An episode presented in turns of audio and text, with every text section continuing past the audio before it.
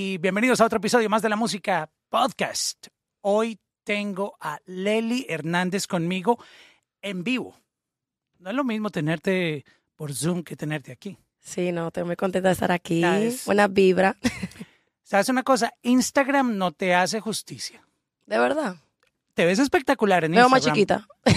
No, me, me estoy refiriendo que las expectativas son aún más cuando uno te ve en persona. O sea, como que, tú sabes, en Instagram te, te ves bien, pero en persona te ves mejor, ¿sabes? Ay, gracias. Me lo han dicho, me lo han dicho. Lo que me han dicho es que soy más chiquita en persona. Me dicen, oh, yo pensaba que tú eras más alta. Bueno, Pero- ¿y, cómo hace uno para saber qué tan alto es una persona en, en Instagram? Lo que pasa es que algunas veces yo creo que los ángulos hacen que uno se vean como que, ¿me entiendes? Sí, como de- que, de abajo como un mujerón, arriba. como, wow, ella tiene que ser...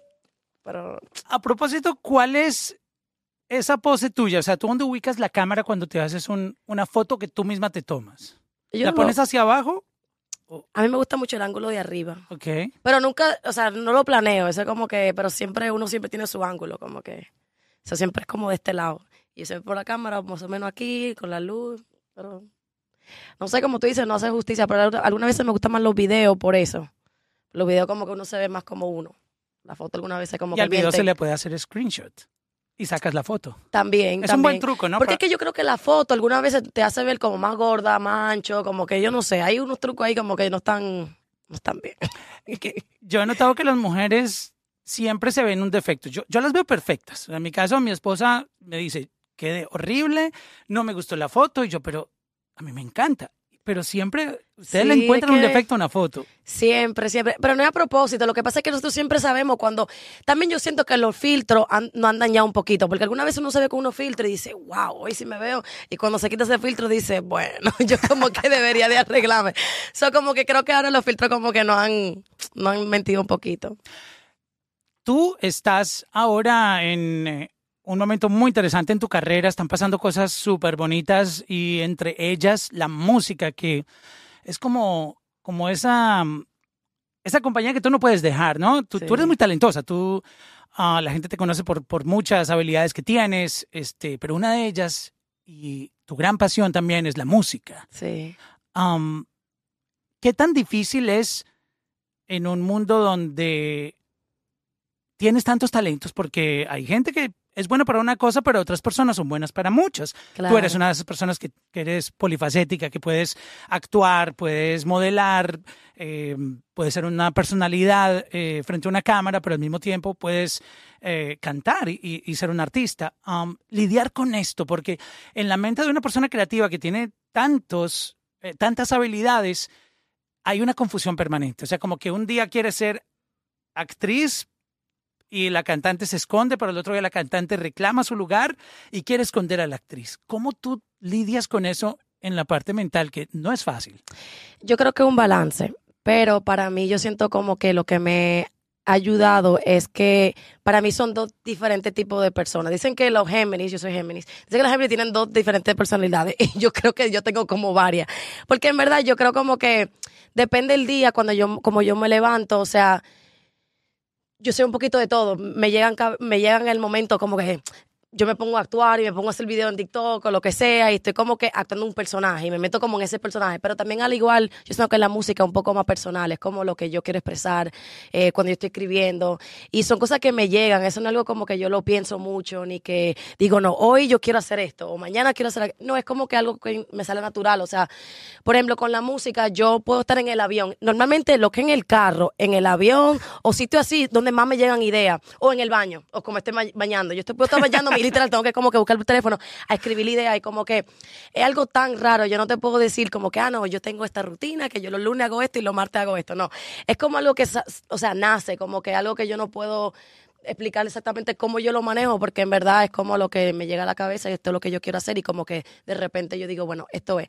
Pero últimamente yo, yo diría que durante la pandemia específicamente, yo me enfoqué más en la música porque ahí donde, cuando uno tiene tanto tiempo solo, uno dura tanto tiempo un momento solo, ahí es cuando uno piensa mucho, eh, uno se cuestiona muchas cosas y como que ahí es donde uno saca como que lo que de verdad lleva por dentro, porque no lleva ninguna opinión de nadie, ni ningún tipo de consejo de nadie. Uno está como que completamente a lo que uno piensa y punto. Y como en ese momento donde me gusta mucho escribir y sacar lo que yo, yo siento, y como que ahí es que lo he podido expresar en la música. O sea, como que ahí es que yo me, me he aferrado.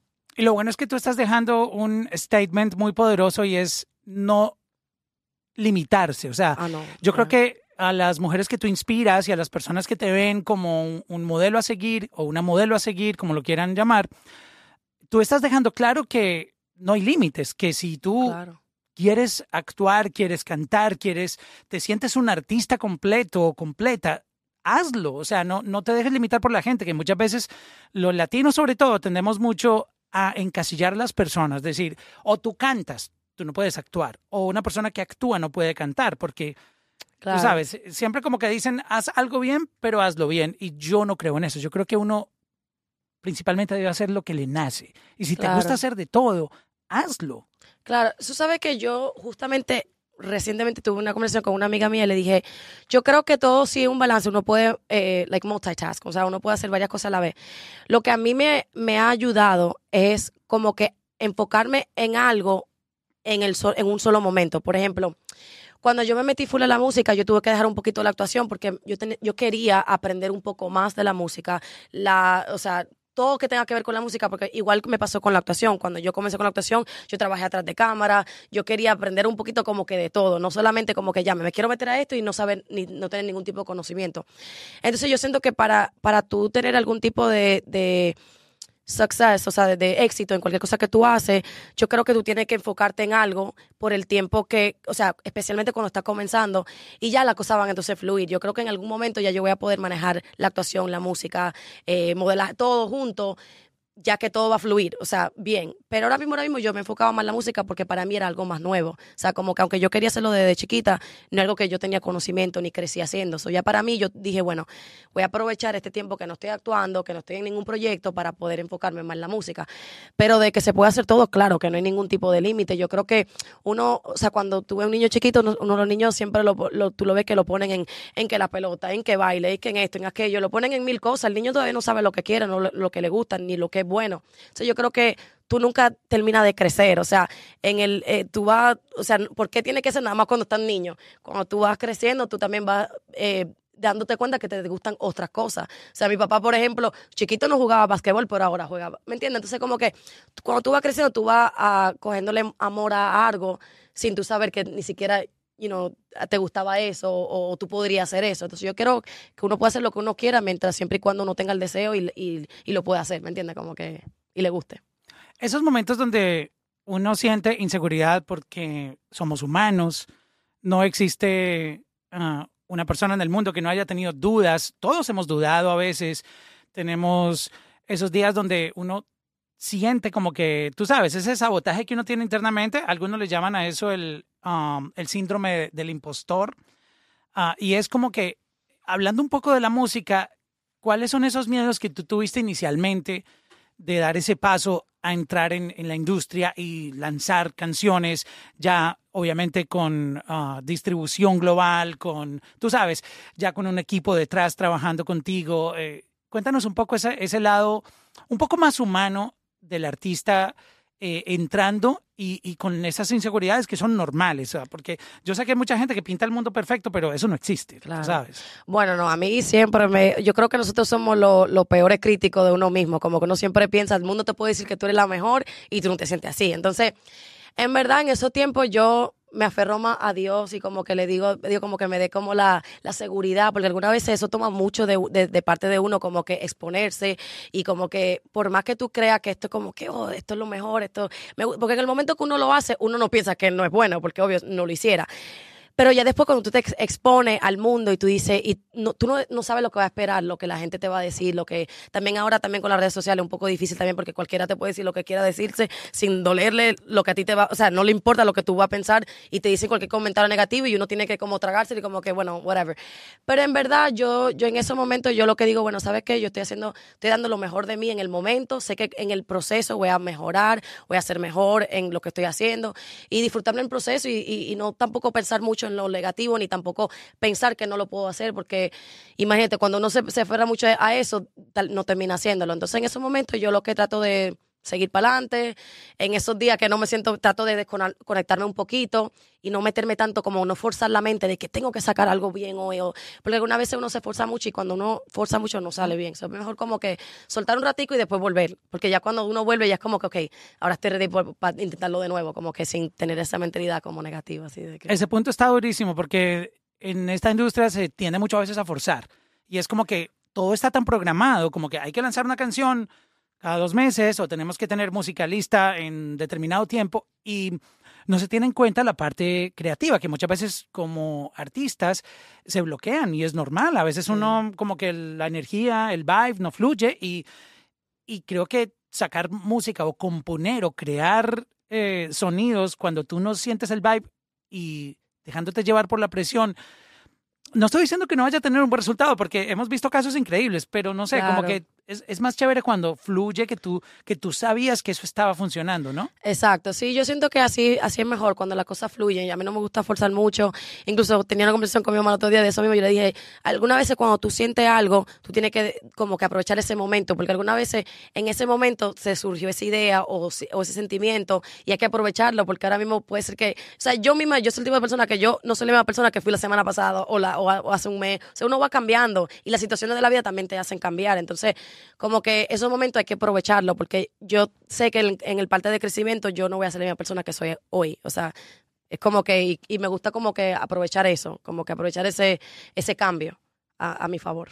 Hoy detrás de cámaras tenemos a tu mamá, ya la has mencionado un par de veces en, en la conversación. ¿Qué tan importante para ti es, es tener a tu mamá contigo? O sea, ese apoyo familiar de la persona quizás que uno más le importa en la vida, la, la mamá, ¿no? Este, Cuéntame un poco esa, esa seguridad que te da tenerla cerca. Me pongo emoción. Oh, oh, no, súper importante. Porque ella, ella es dura conmigo, pero es una persona que cree, que cree mucho en mí.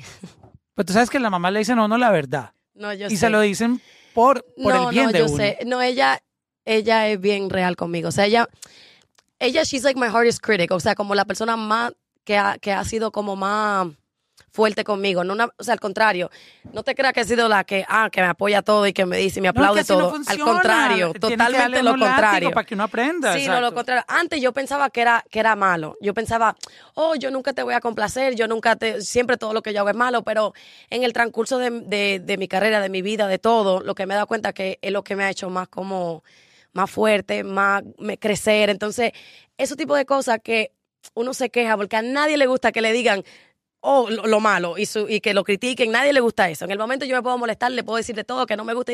Pero al final, la única persona que tiene tanto poder sobre mí es mi mamá, porque es la única persona que de verdad le hago casa. Porque es la única persona que yo sé que por más mal que no me guste lo que me diga, no me lo está diciendo por mal.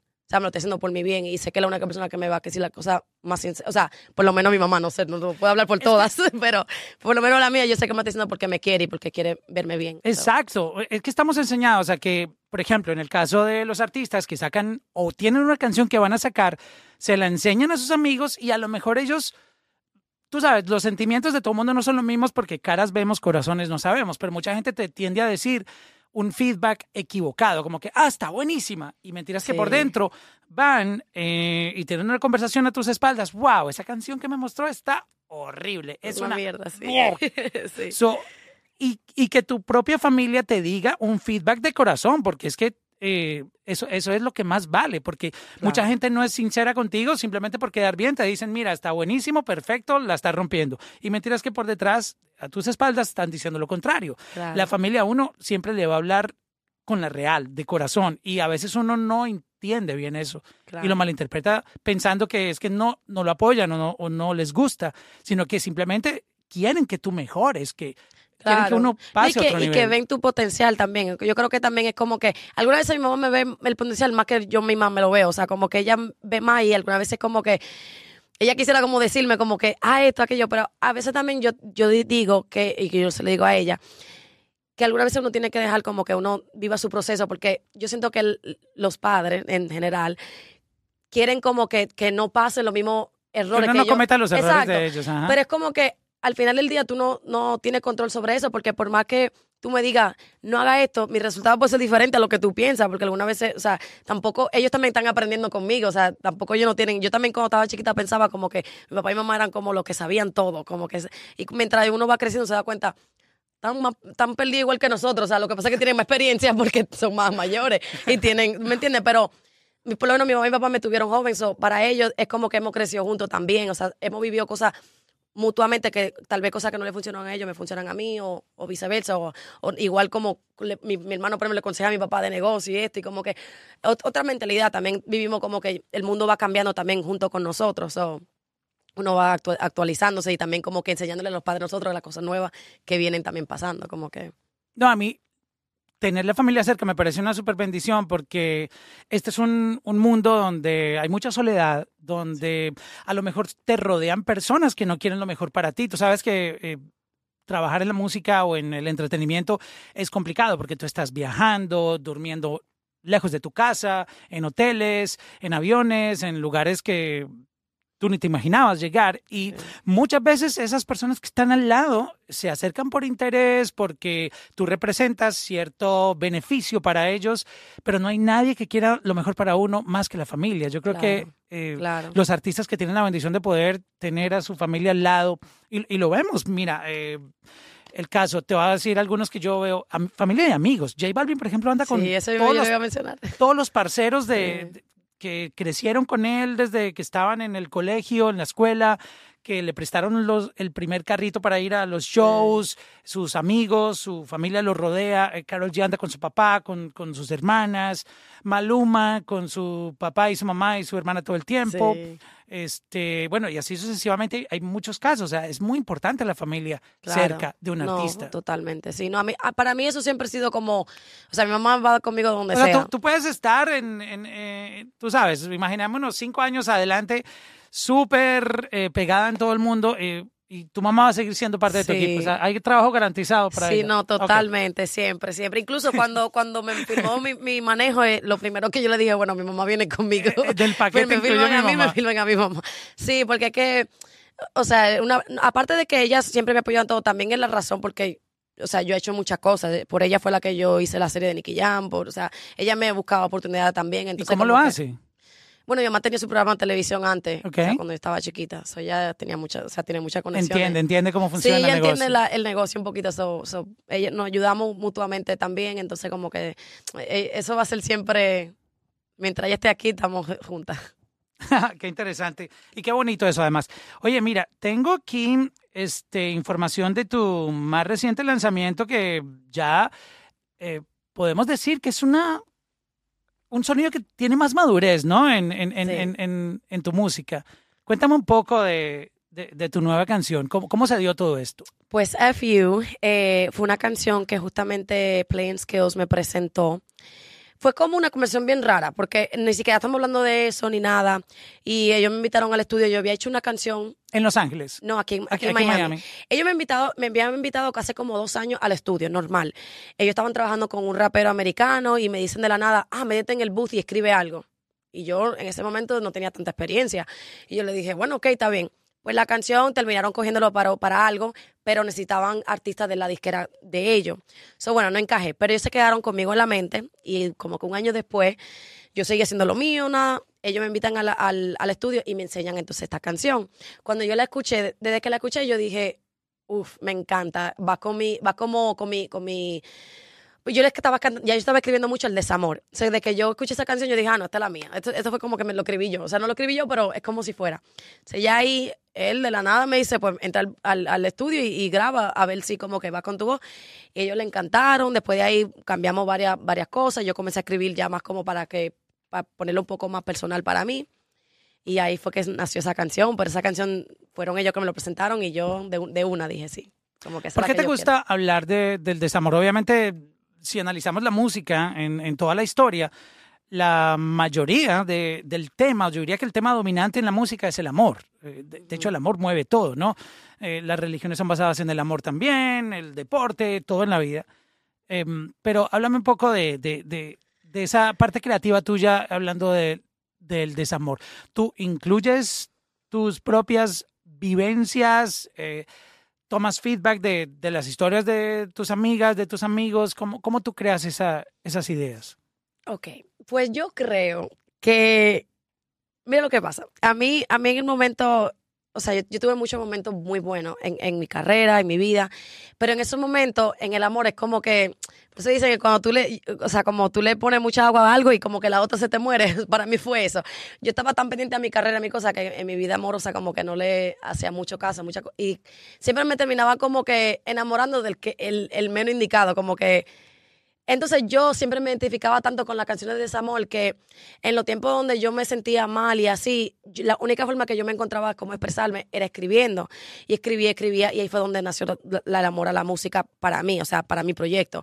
Porque ahí fue donde que me salían las letras más reales para mí, porque me estaba identificando con lo que estaba escribiendo. Aparte de que muchas de mis amigas también estaban pasando por cosas similares. Entonces yo dije, bueno, si yo hago este tipo de música, yo creo que yo voy a conectar con un, un tipo de, de, audiencia, porque esto es lo que a mí me está pasando y, y y me daba cuenta que no era nada más a mí. O sea, eran muchas mujeres como que de mi edad, de, mi, de como que nuestra generación, qué sé yo. Yo dije, ¿sabes qué? Yo, si yo escribo más así, creo que le voy a llegar a, esta audiencia porque esto es lo que, lo que estoy pasando yo.